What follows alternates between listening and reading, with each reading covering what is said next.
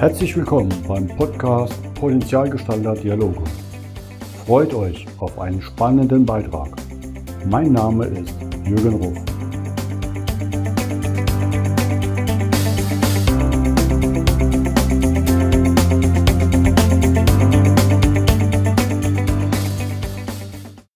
Willkommen zum heutigen Podcast. Bei mir zu Gast ist heute Mario Kreiner aus Gotha.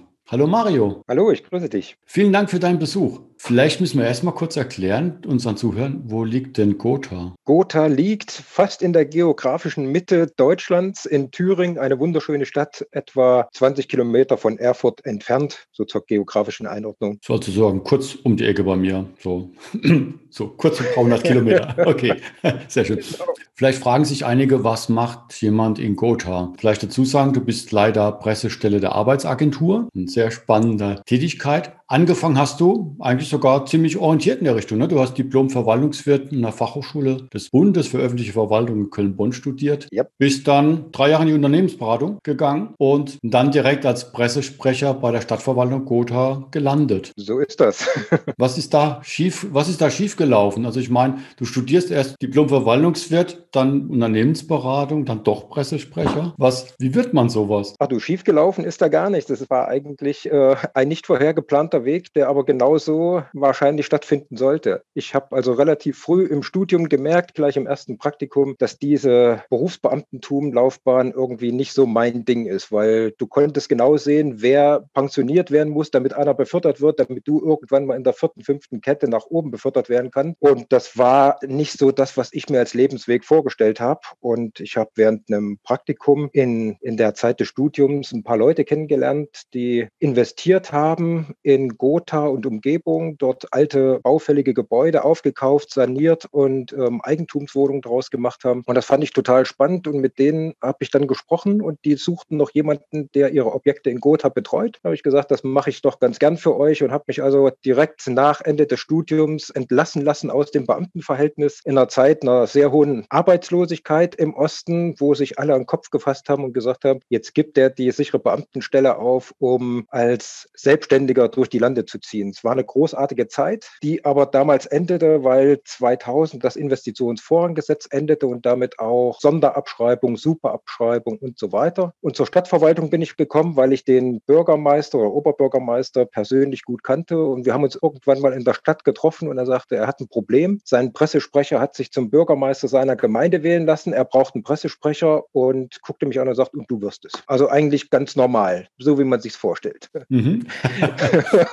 okay, ja gut, dein Beruf hat ja natürlich einen Vorteil. Du kennst jeden Stein in der Ecke, wenn du so unterwegs bist, ne, als Selbstständiger. Und ich glaube, davon profitierst du ja heute noch als Leiter der Pressestelle. Ja, ich denke, ähm, zum einen sind es die Kontakte, zum anderen aber auch die, die Offenheit, die du einfach mit an den Tag legen musst und äh, mitbringen musst in so einem Job. Offenheit, Interessiertheit und eine unglaubliche Neugier. Also ich bin total neugierig. Ähm, ich interessiere mich für ganz viele Themen und da gehen immer wieder Türen auf und das finde ich sehr spannend. Das glaube ich. Und ich glaube, dieses auch das Tun aus der Beraterzeit, ne, also was anpacken, das, davon profitierst du natürlich jetzt gerade in der jetzigen Zeit, glaube ich, besonders, ne, weil du dann einfach sagst, ja, leg mal los oder? Naja, als Pressesprecher bist du ja eigentlich der, der immer mehr erzählt, als äh, tatsächlich ins Handeln zu kommen. Ich versuche das aber ein bisschen anders zu gestalten, indem wir halt sehr viele Sachen organisieren und auch tatsächlich umsetzen. Und das ist für mich wirklich wichtig, nicht nur drüber zu reden, sondern auch Dinge praktisch umzusetzen. Das ist für mich ein ganz wichtiges Credo der Arbeit. Und ich glaube, das ist auch was, wo ich dich jetzt so erlebt habe, wo man das alteingestaubte Bild der Arbeitsagentur mal ähm, neu betrachten darf. Weil ich hatte hatte gerade letzt wieder einen Bericht gelesen, wo jemand die Erfahrung gemacht hat. Er war auf dem Arbeitsamt und es ging um eine Jobaussuche und es waren die klassischen 30 Jahre alten Berufe, die da wieder empfohlen wurde im Handwerk. Und er hat gedacht, das kann doch nicht sein. Hat sich da nichts geändert. Ihr macht was anderes. Was macht ihr anders? Ich weiß nicht, ob wir es anders machen. Ähm, eigentlich versuchen wir das bundesweit so durchzusetzen. Die Berater sind ja auch bundesweit dementsprechend geschult. Es geht darum, zu schauen, welche Stärken bringt eigentlich jemand mit. Welche Stärken, welche Interessen und welche Neigung und dann zu schauen, wie können wir diese Stärken in eine künftige berufliche Entwicklung einfließen lassen. Bei uns in der Agentur, wir haben ein Service Center, das heißt, das ist ein klassisches Call Center, wobei es bei uns so ist, dass natürlich der überwiegende Teil eingehende Anrufe sind und eher weniger, dass wir nach außen die Kunden anrufen. Und da ist ja die Frage, gibt es überhaupt so viele Call Center äh, Agenten, die wir einstellen können? Nein, gibt es nicht. Und hier versuchen wir den stärkenorientierten Ansatz und fragen uns, äh, ist denn eigentlich in der Lage, in einer sehr kurzen Zeit zu erkennen, welches Anliegen jemand hat? Und das sind meistens Frauen, die aus dem Handel oder der Gastronomie kommen, die das ja sehr schnell in ihrem Beruf erkennen müssen, die aber vielleicht aufgrund von ähm, Kindern und Arbeitszeiten in dem Beruf gar nicht mehr tätig sein können. Und denen geben wir dann die berufliche Chance, halt bei uns im Callcenter in der Zeit von 8 bis 18 Uhr zu telefonieren und damit natürlich Arbeitszeit und Familie und Beruf in Einklang bringen zu können. Spannend, weil ich wollte gerade sagen, ihr schaut auf Stärken, weil das ist ja eine Abkehr vom Schulsystem, da wird ja nur auf Schwächen gearbeitet. Also wenn wir auf die Schwächen schauen, dann frage ich mich immer, warum denn? Weil äh, Schwächen hat jeder. Ich kenne meine Schwächen auch relativ gut äh, und versuche aber meine Stärken zu stärken und die Schwächen zu schwächen. Und ähm, es ist doch viel interessanter, Menschen mit dem, was sie gut können oder was sie interessiert, stark zu machen, als zu schauen, was sie nicht können. Und da wirklich ähm, den Menschen eine neue Perspektive zu geben und wenn es sein muss, eben auch Geld zu investieren. Und das gut angelegtes Geld, wenn wir in Weiterbildung investieren, wenn jemand sagt, ähm, ich habe in dem und dem Bereich Stärken, ich kann aber noch nicht alles, aber das interessiert mich. Weil nur wenn er für die Tätigkeit brennt, die er ausüben soll, macht es doch Sinn. Wenn jemand ausgebrannt zu uns kommt und sagt, ich kann in dem Job nicht mehr arbeiten, warum sollen wir den wieder in diesen Job schicken? Es wird ihm keinen Spaß machen, er wird keine Leistung bringen, der Arbeitgeber wird unzufrieden sein und unterm Strich haben wir äh, eigentlich nichts erreicht, außer Rust auf allen Seiten. Und dann machen wir es doch lieber genau umgekehrt, investieren in die Stärken der Menschen und ähm, bringen motivierte Menschen in Arbeit und helfen damit, den Unternehmen Fachkräfte zu sichern. Bin ich voll bei dir, weil das ist ja auch, was mich treibt und das treibt ja zum Beispiel auch so den Bodo Jansen, der, der sehr, erfolgreich in seinem Unternehmen lebt und da können wir ja verraten, auch Bodo ist ja eigentlich dran schuld, dass wir uns begegnet sind, weil im Endeffekt ist er die Schnittstelle, äh, wo wir beide so ein Faible dafür haben und uns damit mehr oder weniger virtuell getroffen haben. Ne? Absolut. Ich habe deinen dein Podcast mit äh, Bodo gehört und äh, ich, ich musste dir einfach schreiben, wie toll ich das finde, äh, diesen Podcast und auch Bodo selber. Ich hatte das große Vergnügen, Bodo selbst 2018 in Köln auf einer Veranstaltung von Xing treffen zu können, um mit ihm sprechen zu können. Wir haben als Arbeitsagentur 2019 den Film Die Stille Revolution in Gotha im Kino gezeigt, vor 150 Unternehmern mit einer anschließenden Podiumsdiskussion, der Sebastian Schmidt teilgenommen hat, weil wir den Unternehmen einfach zeigen wollen, welche anderen Ansätze es draußen gibt. Und es gibt ja keine Blaupausen, aber es gibt Anregungen und Ideen. Und die wollen wir als Arbeitsagentur Gotha gerne den Unternehmen nach außen transportieren. Und das ist, was mich sehr fasziniert, was ihr ja viel macht. Ne? Ihr bietet viele Inspirations-Events, Gespräche an, die ihr vor Ort anbietet, Leute holt ähm, und, und auf die Unternehmer zugeht. Das finde ich ja faszinierend. Also eigentlich was Neues, die Arbeitsagentur als Impulsgeber für, für neue Formen der Arbeit. Das mag neu klingen, ähm, eigentlich ist es ganz logisch. Also wenn ich, wenn ich auf meinen Gehaltszettel gucke jeden Monat, dann sage ich 50 Prozent kommen aus der Arbeitslosenversicherung, die jeder Arbeitnehmer zahlen muss und 50 Prozent zahlt das Unternehmen. Das heißt, die Unternehmen haben ein Recht darauf, dass wir für sie tätig sind und zwar nicht nur in der Vermittlung von Arbeitskräften, sondern auch als Impuls- und Ideengeber. Und ähm, die Arbeitsagentur Gotha ist eine Agentur, in der es sehr, sehr viel kleine und mittelständische Unternehmen gibt, die eben nicht konzerngesteuert sind, sondern wo der Eigentümer vom Personal über den Einkauf bis zum Vertrieb eigentlich alles macht, der Datenschutz noch obendrauf. Und diese Unternehmer haben teilweise nicht die Zeit, sich im Netz oder über andere Medien damit zu beschäftigen, was gibt es eigentlich alles da draußen für Entwicklung und für Innovation. Und genau diesen möchten wir eine Plattform bieten und sagen, schau mal hierher, was es so alles gibt. Da ist Bodo ein Teil. Ähm, wir hatten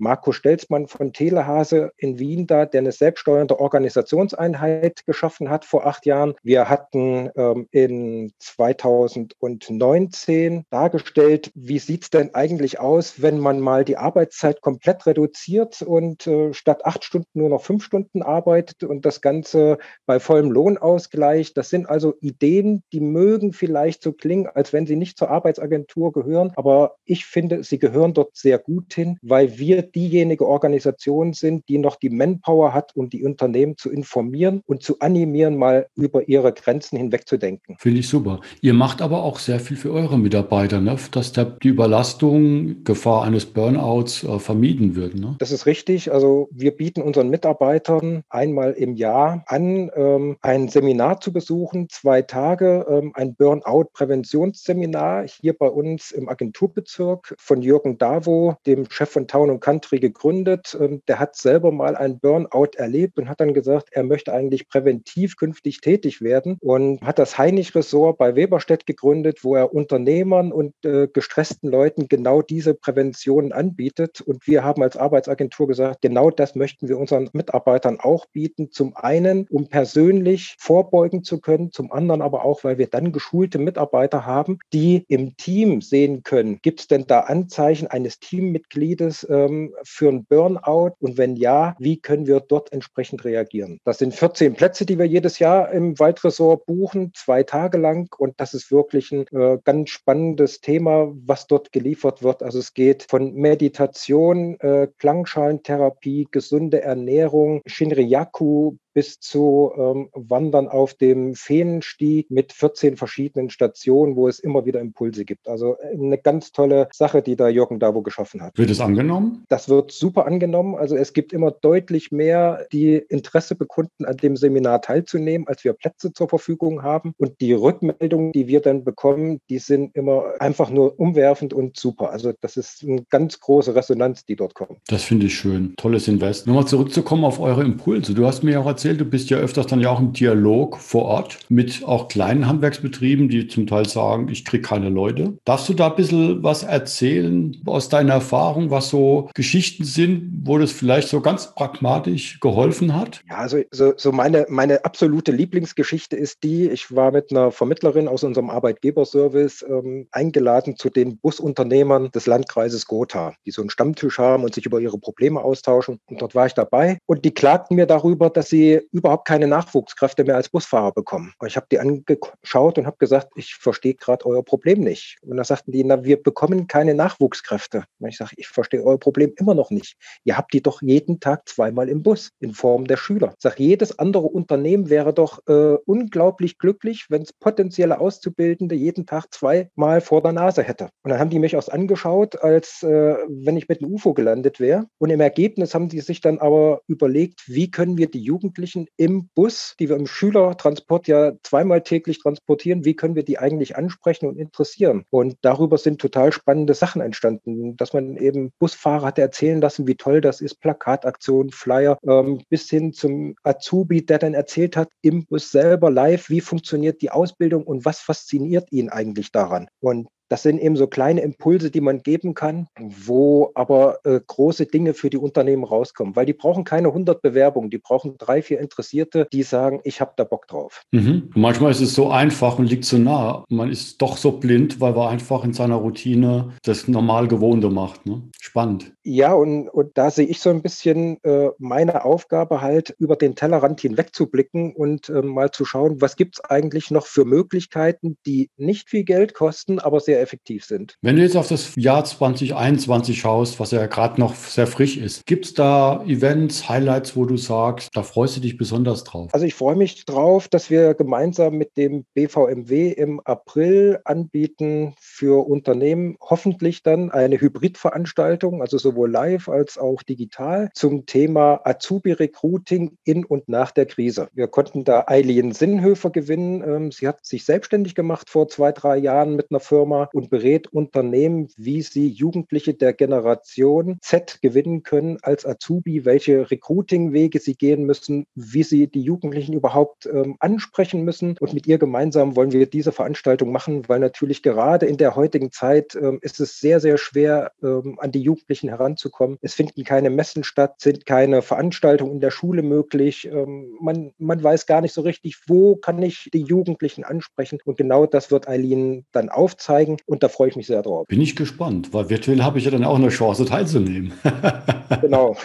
Dann, dann plane ich mit ähm, einigen Leuten nochmal zu zeigen den Film Die Stille Revolution. Sehr schön. Dann im Unstrut-Heinig-Kreis. Ja, und dann habe ich noch ein paar Sachen so, so im Petto, wo ich noch nicht so richtig drüber reden kann, weil wir da noch wirklich in der Startphase stecken. Aber ich denke, da kommen noch drei, vier Aktionen dieses Jahr zustande, ähm, auf die ich mich jetzt schon heimlich freue und dir dann auch offen erzählen werde, wenn es soweit ist. Da bin ich gespannt und wünsche euch auf jeden Fall gutes Gelingen, dass das alles so läuft, weil es ist ja halt eine, wie man so schön sagt, volatile Zeit, wo man einfach jeden Tag schauen muss, in welche Richtung fließt gerade das Wasser und man dementsprechend reagieren muss. Ja, das ist aber auch die spannende Zeit, weil du jetzt die Möglichkeiten hast, ähm, neue Dinge auszuprobieren, wo man bisher vielleicht gesagt hat, nee, mach das mal lieber ganz klassisch als äh, Veranstaltung vor Ort. Und ähm, jetzt machst du es halt hybrid oder machst es rein Online-Modus und da erreichst du ja auch wieder Leute, die du sonst vielleicht gar nicht erreicht hättest. Da stimme ich dir zu. Mario, lass uns hier mal vielleicht einen Punkt machen für diese Sendung und ich bin gespannt, was du noch berichtest mit euren Aktivitäten und ich werde es auf jeden Fall weiterverfolgen, weil ich finde es richtig toll, was du, was ihr hier vor Ort macht und anbietet und freue mich drauf, wieder von dir zu hören und sag herzlichen Dank für deine Zeit heute. Ich danke dir, dass ich an deinem Podcast teilnehmen durfte. Danke dir. Bis dann. Tschüss, Mario. Tschüss.